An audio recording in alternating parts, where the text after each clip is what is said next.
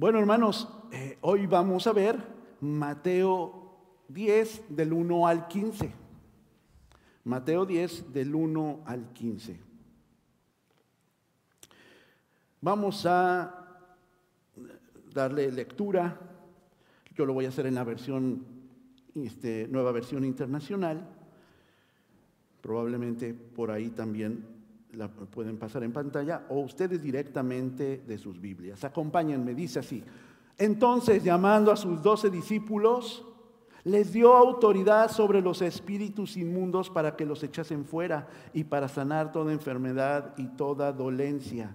Los nombres de los doce apóstoles son estos. Primero Simón, llamado Pedro, y Andrés, su hermano, Jacobo, hijo de Zebedeo, Juan, su hermano, Felipe, Bartolomé, Tomás, Mateo el publicano, Jacobo, hijo de Alfeo, Leveo por sobrenombre Tadeo, Simón el cananista y Judas Iscariote el que también le entregó. A estos dos envió Jesús y les dio instrucciones diciendo, por camino de gentiles no vayáis y en ciudades samaritanos no entréis, sino id antes a las ovejas perdidas de la casa de Israel y yendo, predicad diciendo, el reino de los cielos se ha acercado. Sanad enfermos, limpiad leprosos, resucitad muertos, echad fuera demonios. De gracia recibisteis, de dad de gracia. No os proveéis de oro, ni plata, ni cobre en vuestros cintos, ni de alforja para el camino, ni de túnicas, ni de calzado, ni de bordón, porque el obrero es digno de su alimento. Mas en cualquier ciudad o aldea donde entréis, informaos quién en ella sea digno y posad allí para que salgáis. Y al entrar en la casa, saluda, saludadla. Y si la casa fuera digna, vuestra paz vendrá sobre ella, mas si no fuere digna, vuestra paz se volverá a vosotros. Y si alguno no recibiere ni oyere vuestras palabras, salid de aquella casa oh ciudad, y sacudid el, polvo de vuestros pies. De cierto os digo que en el día del juicio será más tolerable el castigo para la tierra de Sodoma y de Gomorra que para aquella ciudad. Bueno, lo leí en la versión 60. Simplemente de los primeros cuatro versículos, perdón también, no, te nos visitas por primera vez, ¿verdad? Bueno, bienvenida hija. Eh, ahorita todos nos vamos a conocer y nos vamos a preguntar nuestro nombre porque ya es de, de, diremos de a ley que al terminar nos saludemos y no dejemos a nadie sin, sin saludarle y de, y de darle la bienvenida. Estos cuatro versículos ya de por sí, los primeros, tienen mucho mensaje. Los discípulos que son llamados antes en Mateo solamente habíamos conocido, si usted estudia un poquito los primeros capítulos, los primeros dos pares de hermanos, Simón, Pedro y Andrés, y Juan y eh, Jacobo, su hermano, quienes eran pescadores. No, la, eh, Mateo antes de esto no nos había hablado de los otros em, ocho personas. Discúlpenme, soy pastor y abogado, así de matemáticas, no le sé. Entonces, ocho.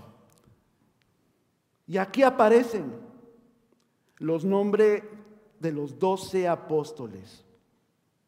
Hombres comunes y corrientes Personas nada especiales, no tenían algo, eh, no eran doctores, eh, no eran personas que tenían eh, algún desempeño especial. De hecho, a, los, a, las personas en Judea se les conocía por su apodo. Hay alguno que le dicen el cananista o, o también en otras versiones el celote porque era bien celosote. No es broma. muchos de los estudiosos, de los que profundizan en la palabra de Dios, no saben si se refieren a que era celoso, pero no crean que porque es celoso con su pareja, con su hermana mayor o algo así, sino porque eran personas que tenían convicciones férreas, inamovibles. También en otras versiones a él se le conoce como el patriota. Era una persona con un celo inmenso. Pablo tenía un celo así por la palabra de Dios, que para él la palabra de Dios era todo el Antiguo Testamento. Y tuvo muchos problemas por eso mismo, tanto que tuvo que llegar Jesús mismo a confrontarlo de camino a Damasco. Eran personas que para los ojos de los israelitas eran detestables incluso, como aquel que es el autor de este Evangelio, Mateo, el publicano, es decir, el que les cobraba impuestos a su propio pueblo. Por eso era detestable, porque les cobraba a su propio pueblo altos, altos impuestos. Pero estaba dentro de los doce. Ya nada más de llamarse veo casi casi es un crimen, hermanos. Aquí hay algunas opciones porque a lo mejor les gusta para sus futuros hijos o nietos, les pueden sugerir también estos nombres. Eran personas, hermanos, que eran pescadores, algunos de ellos. No eran nada, nada que pudiera marcar que eran algo especial estos doce.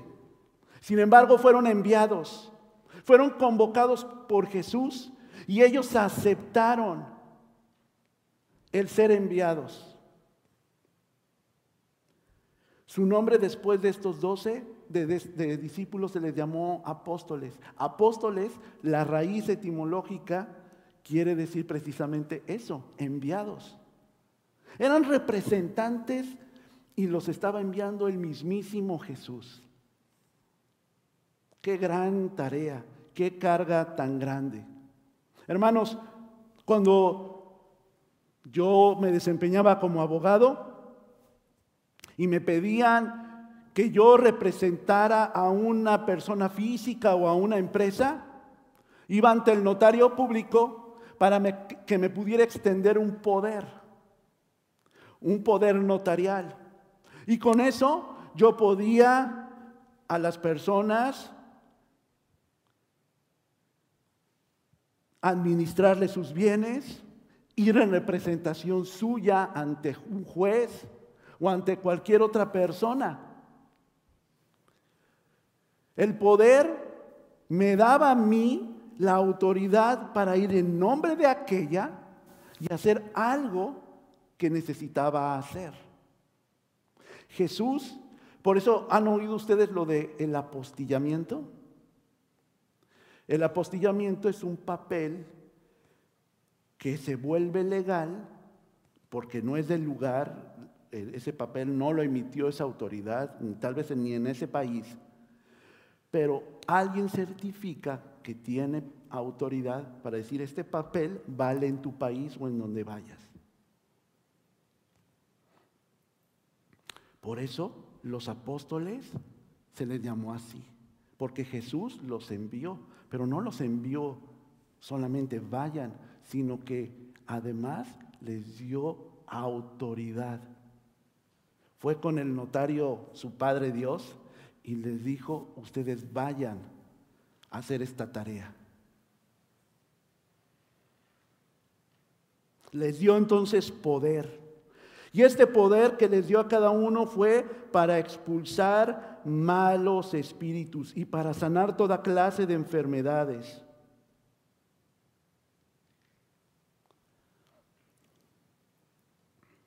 Hermanos, no vamos a tener otros apóstoles más en la historia. Los apóstoles fueron los que fueron enviados directamente por quien les otorgó ese poder. Jesús ya no está aquí en la tierra. Dejó al Espíritu Santo, que es el consolador, pero Jesús ya no está aquí. Y cuando estuvo presencialmente, Él directamente les dio esa autoridad para hacer estos milagros, para hacer estas obras. Fueron personas, hermanos, que fueron escogidos por Dios, no por, les digo, lo que ellos hacían aquí en la tierra, sino porque se sentaron con el maestro y le obedecieron. Y le escucharon sus palabras. Y empezó a cambiar su vida.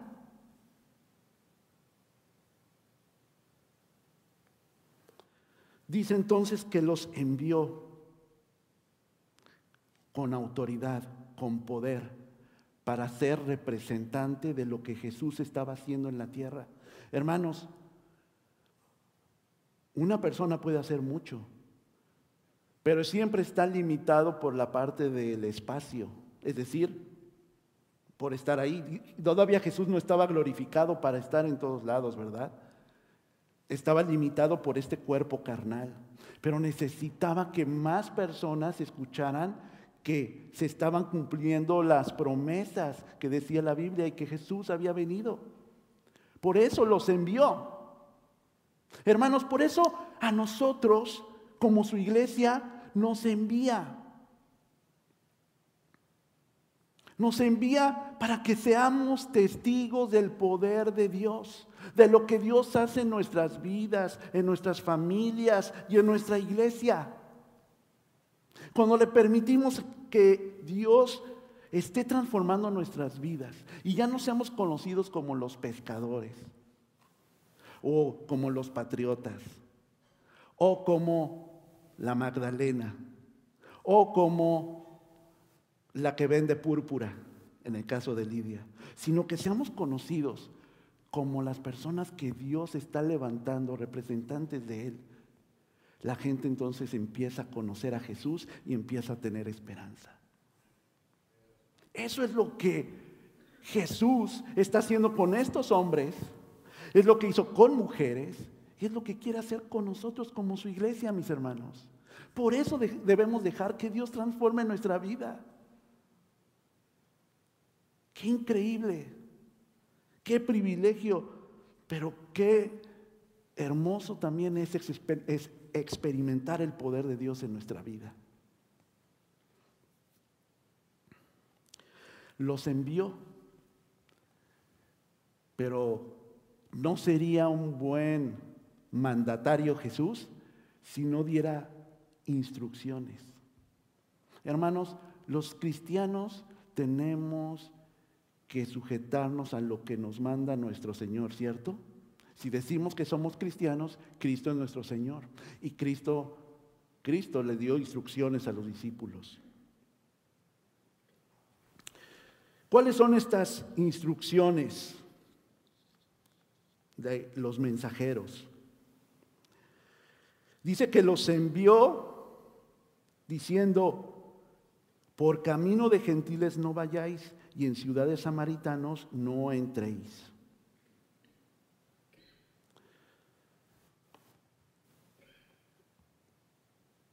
Algo que es muy interesante es lo que dice Marcos 6, 7, 9.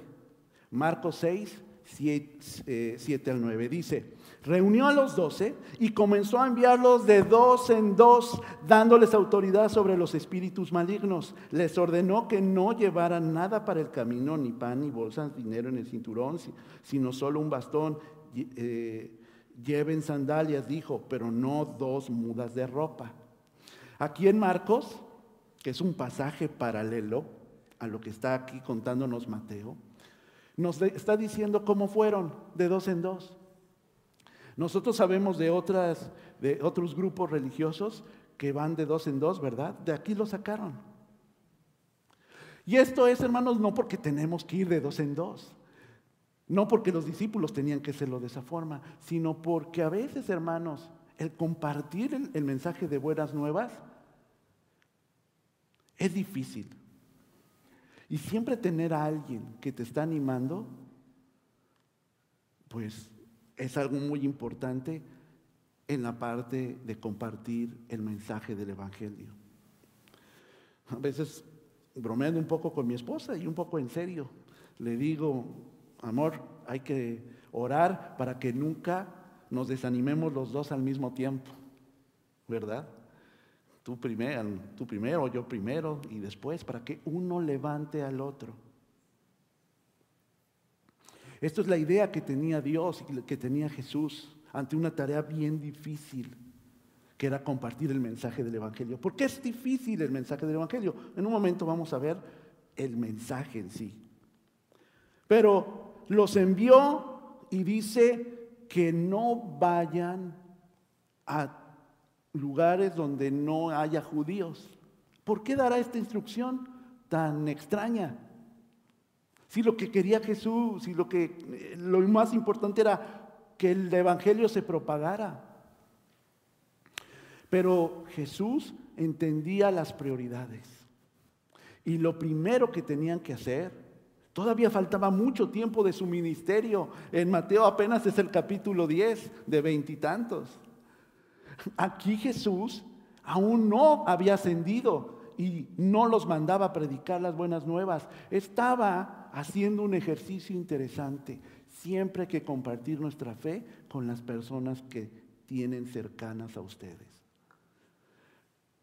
Es hermoso, hermanos, ir a todas las naciones. Es impresionante irnos a otras y muchas otros eh, em, lugares diferentes. Tenemos que hacerlo, porque también fuimos a eso comisionados, lo vamos a ver más adelante. Pero hermanos, eh, Jesús le está diciendo a sus apóstoles, a sus eh, discípulos que ya ha hecho cercanos, vayan con las personas que están cerca de ustedes. ¿Cómo están nuestras familias en cuanto a su fe? Hermanos, a veces no tenemos que decir palabra alguna para que alguien de las que están cercanos a nosotros se acerquen o se alejen. Desgraciadamente, el obstáculo más grande para que una persona deje de creer en el Evangelio es uno. Y la bendición más grande para que una persona se acerque al Evangelio, nuestro esposo, nuestra esposa que no cree, nuestro hijo, nuestra hija que no le interesa saber de Dios. Es por usted, hermano, mi hermana. Por eso Jesús estaba trabajando en estos hombres. No solamente para cambiarle su, nombre de pila o, o a su apodo, sino para cambiar su corazón. Pero ellos no iban a saber la necesidad que tiene la gente si Dios, si Cristo no los envía. Hermanos, somos enviados hacia las personas que tienen necesidad cercana a nosotros. Qué bueno que haya algunas oportunidades para que pueda exponer el mensaje más allá de estas paredes o de estas ciudades. Pero el Señor nos está dando autoridad y poder para poderlo hacer con las personas que tenemos cercanas.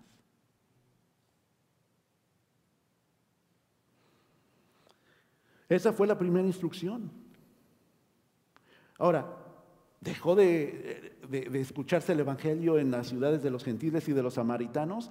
Tenemos la historia completa. No, Pero debemos ser, o no debemos ser, candil de la calle y oscuridad de nuestra casa, dice un dicho, ¿cierto? Eh, recuerda, hermano, hermana, que Jesús les dio a estos hombres poder. Poder para poder representar a Jesús, para que vieran replicado lo que Jesús hacía.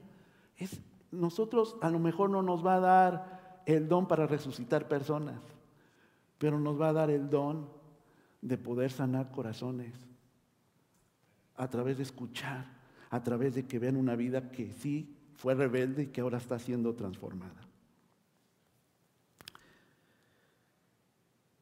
Mejor vayan a los israelitas, dice otra versión, pues son un pueblo que anda como rebaño perdido. Decíamos en el discipulado hoy en la mañana que Cristo vino por las ovejas que se habían perdido. Y el problema mucho, hermanos, en este punto es que nosotros no nos sentimos como ovejas perdidas. Lo somos, estamos tal vez porque nuestro corazón está alejado de Dios y de hacer las cosas que Dios le agradan. Pero cuando dejamos nosotros de reconocer que estamos perdidos, estamos perdidos. ¿Sí me explico? Cuando pienso que no hay una necesidad de que mi vida sea transformada porque sé que tengo áreas de mi vida que necesito cambiar, cuando creo que ya no hay nada que Dios pueda trabajar porque soy una obra completa, ahí mis hermanos es donde podemos fallar, donde vemos que realmente no estamos en sintonía con Dios.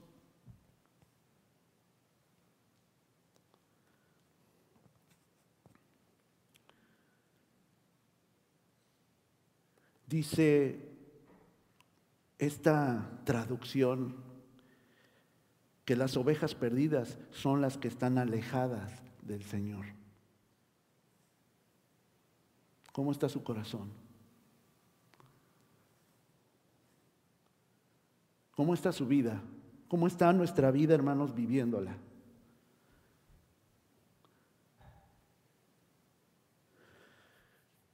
Después de la ascensión, el evangelismo, hermanos, siguió esta misma vía. Fíjense lo que dice Romanos 1.16. Romanos 1.16. A la verdad, no me avergüenzo del Evangelio, pues es, poder de Dios para la salvación de todos los que creen, de los judíos primeramente, pero también de los gentiles.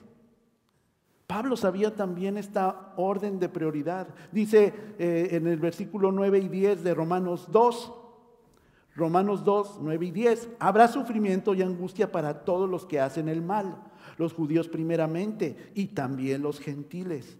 Pero gloria y honor y paz para todos los que hacen el bien, los judíos primeramente y también los gentiles.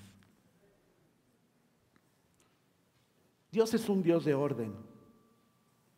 Y quiere que cambiemos nosotros para que puedan cambiar las personas que están a nuestro alrededor. Así van a ver que Dios existe, mis hermanos. Algo que yo tenía mucho, un conflicto muy grande, cuando yo empecé a andar en la fe, bueno, no, todavía era niño, pero mi madre fue la primera, y bueno, ella lo sabe, por eso ahorita lo comparto, a lo mejor hasta nos, está viendo, normalmente ve los servicios, era que cuando creyó en el Señor, estuvo un tiempo en su fe y me acuerdo que en aquel momento hablaban los cobradores, todavía, ¿verdad? Pero ahí hablaban, eran de tocar en la, en, la puerta y les decían los aboneros, este, preguntando si cuándo vas a pagar tu deuda. Y típico que manda la mamá al hijo, ve, ve, dile que no estoy, dile que no estoy y que no voy a estar ahí. Ahí va uno, pero es cristiana, ¿no? ¿No dice que ya cambió su vida? Oye niño, ¿y está tu mamá? Pues dice que no. Hermanos, decimos que no hay pecado, pues decimos que no, pero ahí está albergado. Y eso de veras es un obstáculo para las personas que nosotros mismos estamos orando por ellas porque no cambiamos.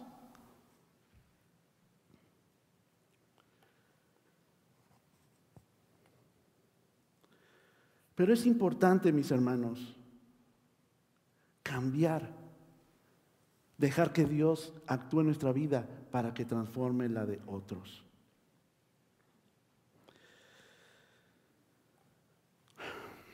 Dice Ahora vamos a ver por qué es tan valioso este mensaje, mi hermanos.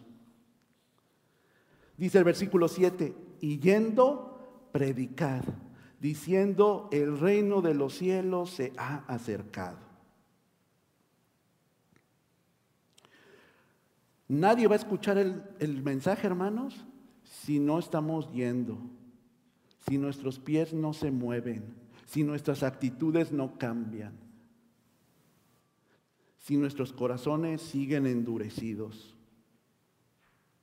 Hay que ir al cambio, hay que ir a la transformación de nuestra mente, de nuestro corazón.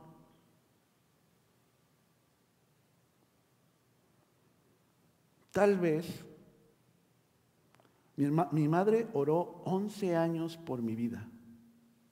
Échele 12. El pilón, decimos en mi país. Por supuesto que yo tenía un corazón duro. Por supuesto que era rebelde.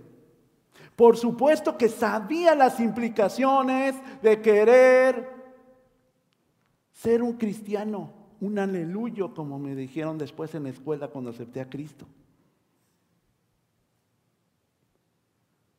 Pero tal vez hubiera sido más fácil si no hubiera habido resistencia de las personas que hubieran estado cerca de mí y decían que el Señor había transformado sus vidas.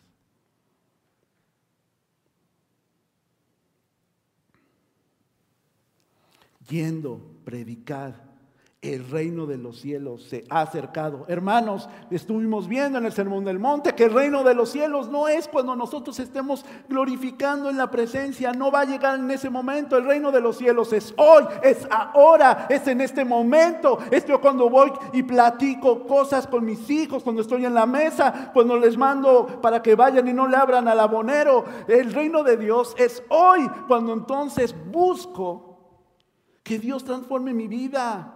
Cuando busco que si hay un discipulado, voy a Él para que sepa que voy a crecer en Él, para que pueda darme herramientas para cambiar. El reino de Dios es hoy, cuando veo a un vecino y necesita que alguien le tienda una mano. Y yo le doy el Evangelio, junto con la mano, por supuesto.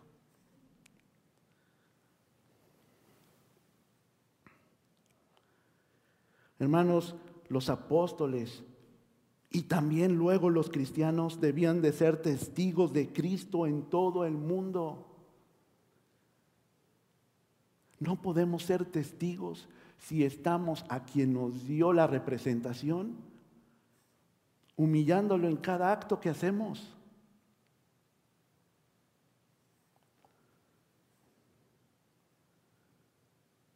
Dice Hechos 1.8, Hechos 1.8, este versículo tan famoso, tan predicado. Pero cuando venga el Espíritu Santo sobre ustedes, recibirán poder y serán mis testigos, tanto en Jerusalén como en Judea y Samaria y hasta los confines de la tierra. Eso quiere decir que mucho más allá de su casa. Eso quiere decir que mucho más de su iglesia, mucho más de su ciudad, mucho más de Oregón, sino hasta los confines del mundo. Ese poder es el que transforma su mente, el que le hacía que aunque no fuera constante, ahora lo es, porque el poder de Dios le ha dado la convicción para seguir adelante. Pero este poder no se recibe si uno no va la iniciativa, aunque la tomó Dios para salvarnos y restaurarnos, también tiene una condición, que estos se muevan, estos de este lado. Ir a buscar que Dios transforme nuestra vida. Los llamados al ministerio, hermanos, aquí se ve que no son libres para ir donde uno quiera. Hubiera sido muy interesante que yo le digo al Señor, quiero ir a Hawái, Dios. Allá hay seguramente muchas almas. Probablemente nada más hay dos o tres hispanos, pero debe haber muchas almas, ¿verdad? Si Dios es nuestro Señor, si nosotros le representamos, pues tenemos que ir donde el Señor nos lleve. Usted le trajo aquí, mi hermano, mi hermana. Y está en este momento, en este lugar, en este espacio, ahora, escuchando este sermón. Y usted tiene que hacer algo con lo que está escuchando. ¿Qué es la decisión que va a tomar para esto? ¿Qué va a hacer en su vida para ser ese testigo que Jesús necesita que usted sea, mi hermano, mi hermana? El Evangelio, mis hermanos, proclama ese poder de Dios para salvación para todo aquel que cree. ¿Qué dice Romanos 1.16? Romanos 1.16. A la verdad, no me avergüenzo del Evangelio, pues es poder de Dios para salvación de todos los que creen, de los judíos primeramente, pero también de los gentiles. Es poder de Dios, hermanos. Pero cada vez que no somos testigos, cada vez que nos callamos, estamos avergonzándonos de aquel que nos mandó a hacer la tarea. Yo no me imagino a estos doce avergonzándose de ir y hablar del Evangelio, el Evangelio que estaba cambiando sus vidas. ¿Por qué nosotros, cuando callamos, cuando no cambiamos en nuestras actitudes, estamos avergonzando a quien nos mandó? Yo como el representante legal de una empresa, yo no podía ir a una audiencia estando así todo con la cabeza rota, despeinado, mugroso, para ir y presentarme, porque yo representaba a esa persona o a esa empresa. Me pagaban para ello. Y tenía que rendir cuentas de eso. Hermanos, ¿Qué otra cosa necesita hacer Dios para que usted vea que tiene el poder para cambiar su vida? Para cambiar sus hábitos.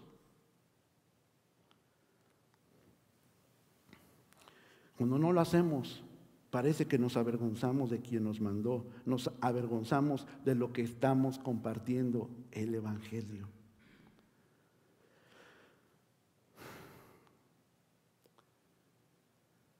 El hombre se salva solo por gracia, mis hermanos, pero se pierde por desobediencia y rebeldía al no creer. Fíjense lo que dice Juan 3, Juan 3, 36. Dice, el que cree en el Hijo tiene vida eterna. Pero el que rechaza al Hijo no sabrá lo que es esa vida, sino que permanecerá bajo el castigo de Dios. Hermanos, nosotros con nuestra vida podemos ver que hemos aceptado a Dios o podemos ver que lo estamos rechazando. Y otros lo pueden ver.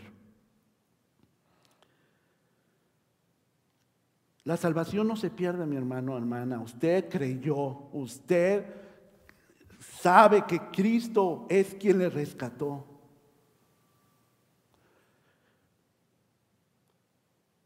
Pero si nosotros seguimos batallando con lo mismo, diría una cantante mexicana tropezando con la misma piedra, estamos actuando en rebeldía en desobediencia con Dios.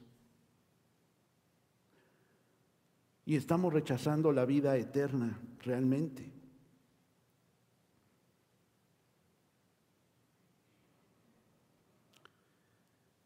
Les mandó, sanen a los enfermos, limpien a los leprosos, resuciten a los muertos, echad afuera a los demonios, lo que estaba haciendo Jesús aquí en la tierra. De gracia recibisteis, de, de de gracia. La misión de estos dos hermanos era proyectar lo que el Señor estaba haciendo ya en muchos lugares. El reino de Dios, las personas sabían que se había acercado porque estaban sucediendo estos milagros, que nadie lo había hecho y no con ese poder y no con esa intensidad y no con ese amor y no sin esperar nada a cambio. Por eso Jesús fue tan popular, porque nadie estaba haciendo lo que él estaba haciendo, ni nadie lo haría.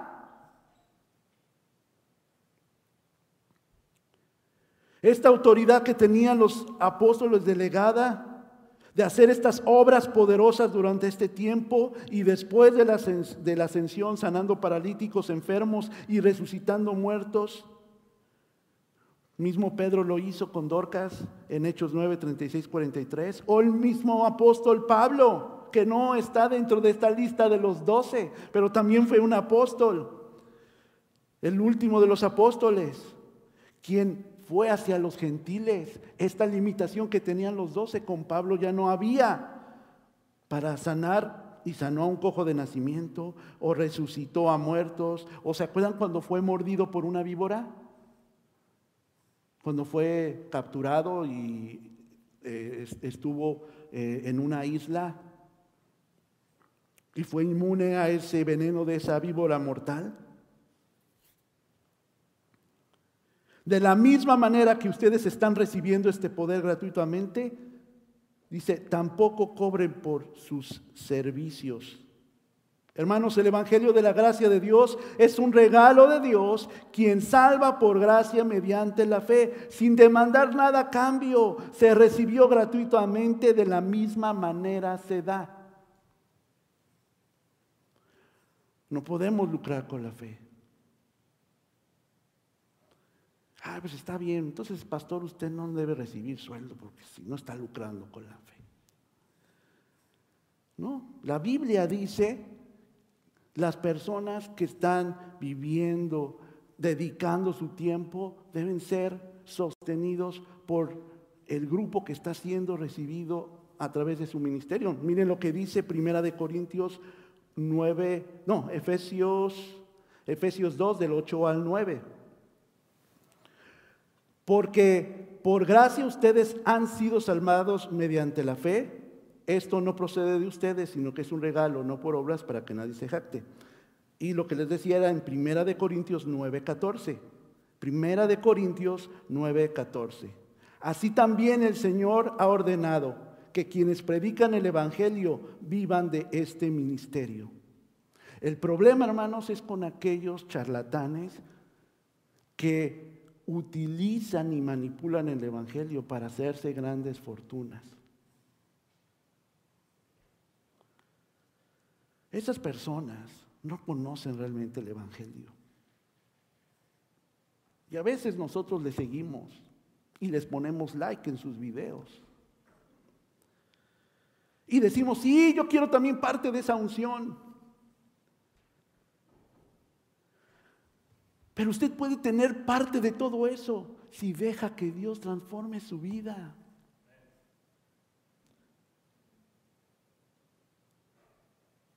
Hubo un precio muy alto para que nosotros, aquí en Oregon, en la ciudad de, en esta, donde está situada la iglesia en Glaston, pudiéramos escuchar el Evangelio. Fue precio de sangre, lo recordamos hace un momento, ¿cierto? En la ordenanza. El precio ya fue pagado, por eso tenemos que compartir el Evangelio con toda liberalidad y libertad. Otra de las instrucciones dice, no os proveáis de oro, ni plata, ni cobre en vuestros cintos, ni de alforja para el camino. En la alforja se ponía el alimento, ni de dos túnicas, ni de calzado, ni de bordón, porque el obrero es digno de su salario. Estuvimos viendo en Marcos, dice, nada más llévate unas sandalias, no te lleves volteé a ver a Eliel porque a lo mejor él tiene muchos zapatos. No. Cuando íbamos a los campamentos, ¿verdad? Me acuerdo siempre acusábamos a las chicas de que se llevaban su maletota para dos días. ¿No? Se llevaban los tenis para correr, los tenis para esto. También hombres, no crean que nada más las mujeres. Que se llevan a lo indispensable.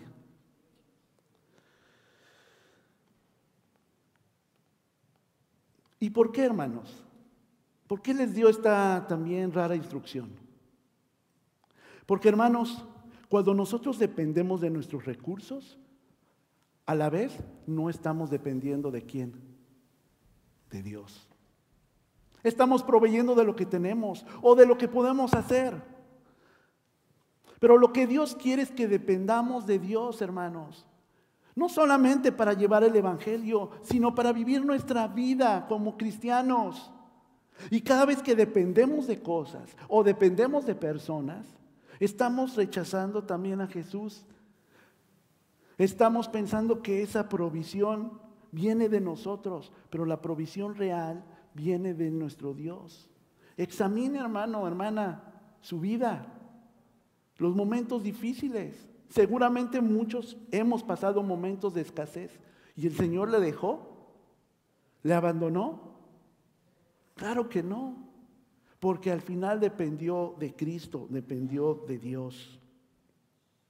Los enviados no deben ocupar el tiempo en buscar los recursos necesarios para el viaje que tenían que emprender. Jesús les enseñó esto en el Sermón del Monte a sus discípulos. ¿Qué es lo que dice? ¿Qué es lo que dice eh,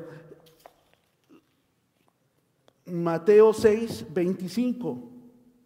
Dice, por eso les digo, no se preocupen por su vida qué comerán o qué beberán, ni, por su cuerpo, cómo se vestirán. ¿No tiene la vida más valor que la comida y el cuerpo más que la ropa?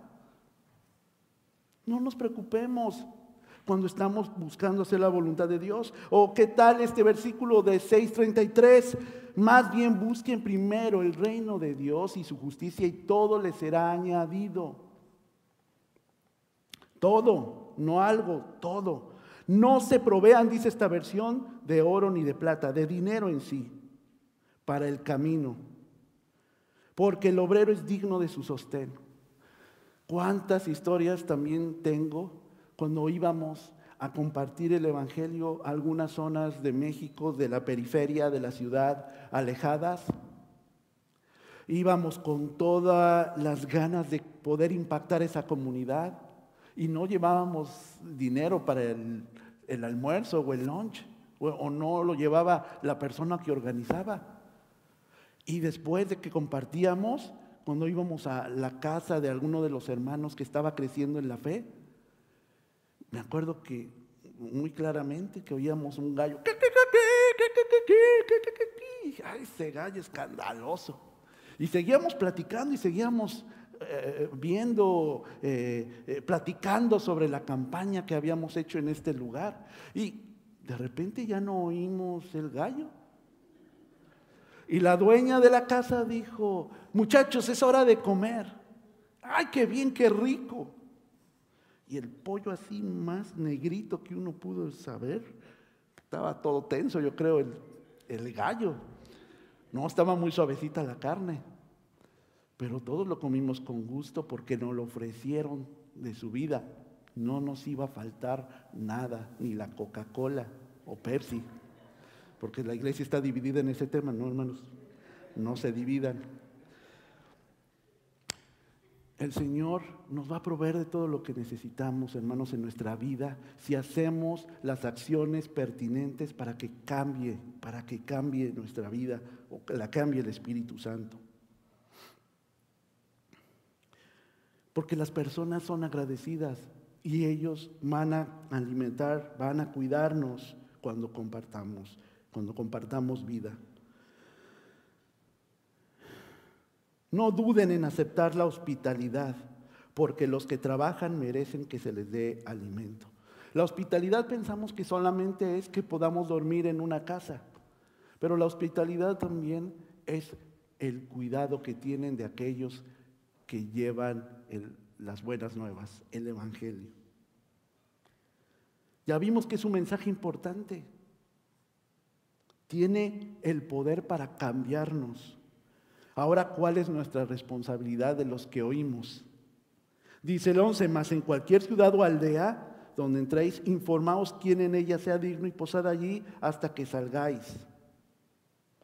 En cualquier pueblo, hermanos, o aldea donde entren, busquen a alguien que merezca recibirlos y quédense en, su casa hasta que vayan hasta que se vayan de ese lugar. Cuando lleguen a cualquier ciudad o pueblo, dice otra versión, busquen a una persona de confianza y quédense en su casa hasta que se vayan a otro pueblo. Y hermanos, aunque esta parece una instrucción extraña que le da Jesús a los discípulos, era muy importante para ellos por esta razón, porque Hermanos, si los apóstoles se quedaban en un lugar donde las personas fueran malos vecinos, donde las personas tuvieran una mala fama, donde las personas no quisieran recibir el mensaje de quien están hospedando, eso no iba a ayudar para que se propagara el Evangelio.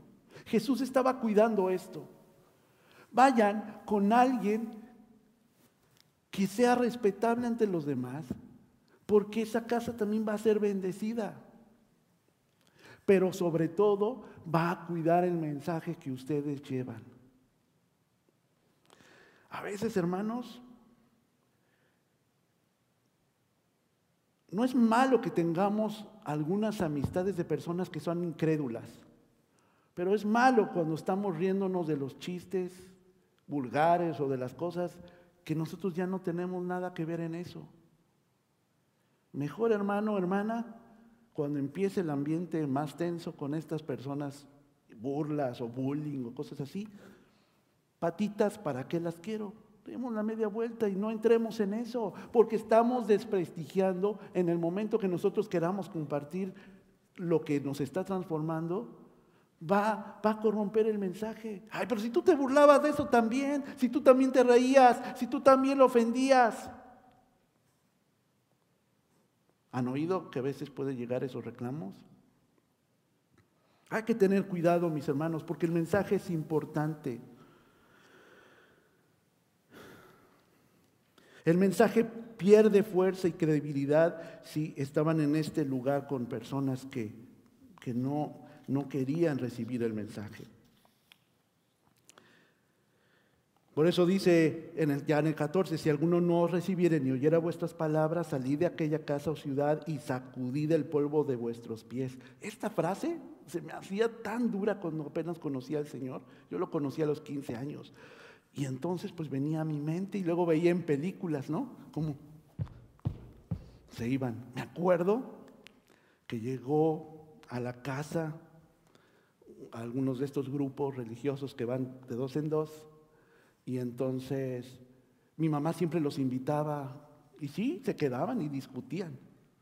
Y como no podían convencer a mi mamá, ya ella madura en la fe, me acuerdo que se levantaban. Pues muchas gracias, señora. Y se iban. Y ya después vi que decía la Biblia que hacían esta situación. Se me hacía bastante duro que dijera esto, que el mismo Jesús estuviera recomendando esa parte. Pero hermanos, no era porque estaba recomendando hacer ninguna grosería. Los que estaban haciendo una grosería eran aquellos que no querían escuchar el mensaje de vida. Porque no estaban rechazando al mensajero también, no estaban rechazando el mensaje de vida, de acuerdo a lo que dice la palabra de Dios, estaban rechazando al mismo Jesús.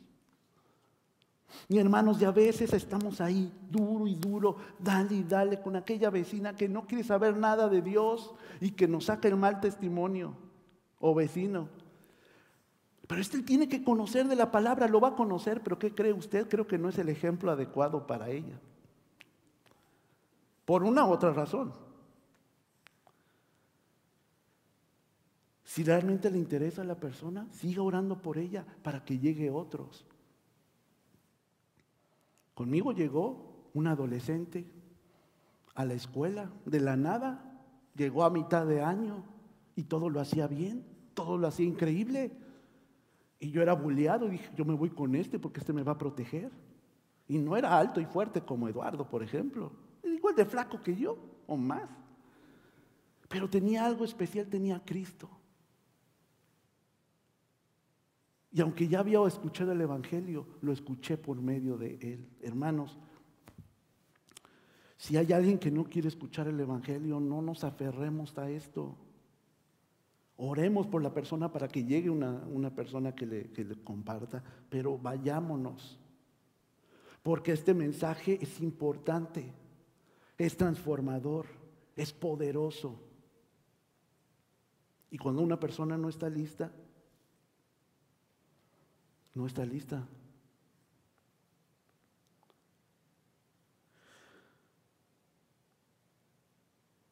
Y le decía Jesús una advertencia.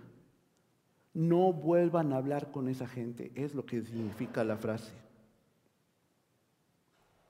Hay otra frase más fuerte, no le den lo santo a los perros. Fíjense lo que dice Mateo 7:6. Mateo 7:6. No dejen lo sagrado a los perros, no sea que vuelvan contra ustedes y los despedacen, ni echen perlas a los cerdos, no sea que los pisoteen. Las personas no es de que sean malas, hermanos. Usted haga memoria y tal vez algún día, en la primera oportunidad que usted escuchó de Dios, lo rechazó a las personas que tenían el Evangelio.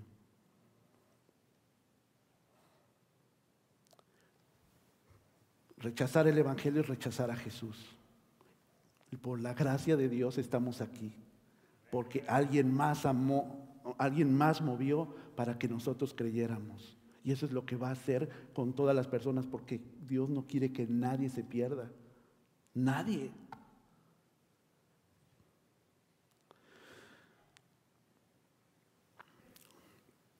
Las personas, hermanos,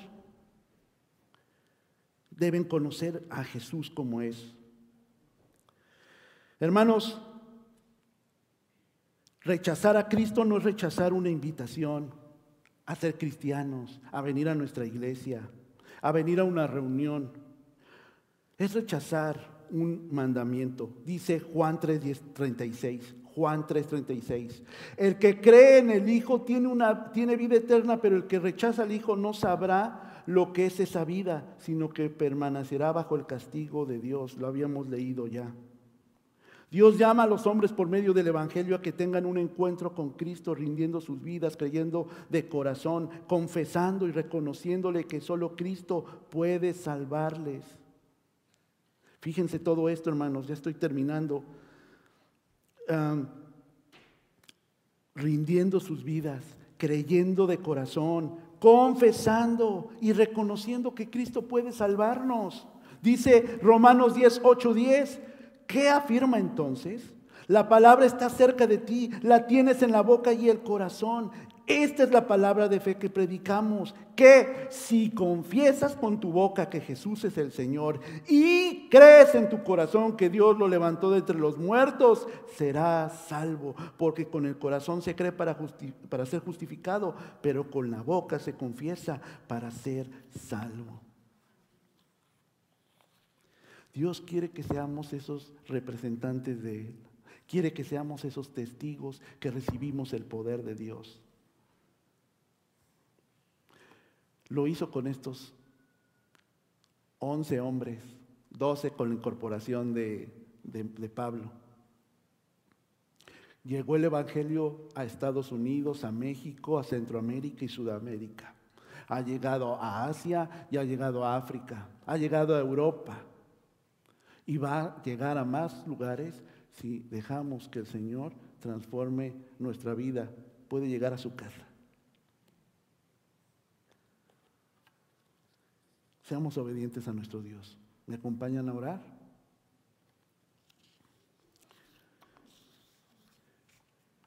Mis hermanos, yo les he estado invitando y persistiendo lo importante que es mejorar nuestra relación con Dios, lo importante que es mejorar nuestra relación unos con otros. Ahora Dios nos pide que si nos envía, busquemos realmente ser transformados y renovados. Y hermanos, si usted tiene en su corazón este desafío de dejarse cambiar por Dios, como dice la palabra, negarse a uno mismo, yo lo quiero invitar a que conmigo haga esta oración, que me acompañe y que hoy tome esa decisión, mi hermano, mi hermana. Dios quiere utilizarla en casa. Dios quiere utilizarla en su trabajo. Dios quiere utilizarla con las personas que tiene cerca. Porque solo así vamos a llegar hasta los confines del mundo con este mensaje renovador y transformador. Sigamos las instrucciones del Señor Jesús, mi hermano, mi hermana. Déjese, déjese transformar por Él. Dios, aquí estamos buscando tu rostro.